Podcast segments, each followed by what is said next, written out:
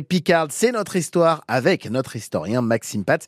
Bonjour Maxime. Bonjour, bonjour à tous. Et avec vous Maxime, on va parler aujourd'hui de mode et d'élégance, deux choses qui vous vont si bien. Des lancées de chroniques comme celle-ci, ah bah j'en veux bien tous les jours, moi je vous le dis.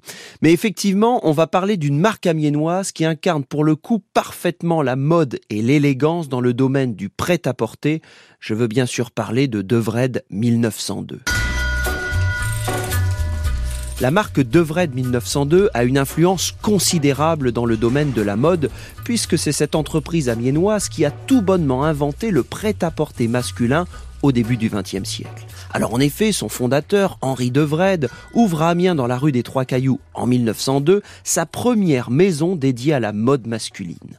Henri se forme à tous les métiers, de la vente à celui de maître tailleur, preuve de sa ténacité et de sa rigueur de travail.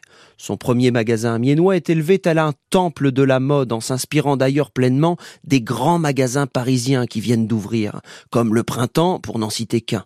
Les mêmes règles y sont appliquées. Une entrée libre sans obligation d'achat, des prix affichés qui ne se négocient pas, des catalogues complètement pensés par Henri Devred, ainsi que la possibilité de commander à distance.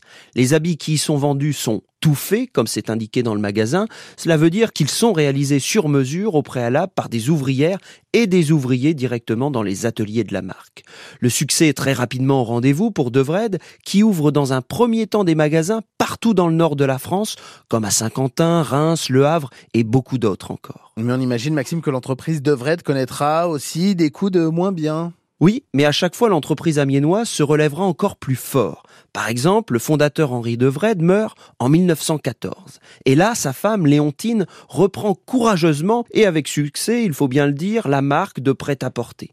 Pour l'anecdote, il est dit pendant longtemps que c'est la seule femme picarde qui dispose personnellement d'une voiture. Autre exemple de la vigueur de la marque, les bombardements des deux guerres mondiales qui détruisent pour beaucoup les ateliers et magasins de l'entreprise, mais à chaque fois, ils sont reconstruits encore plus beaux et plus grands.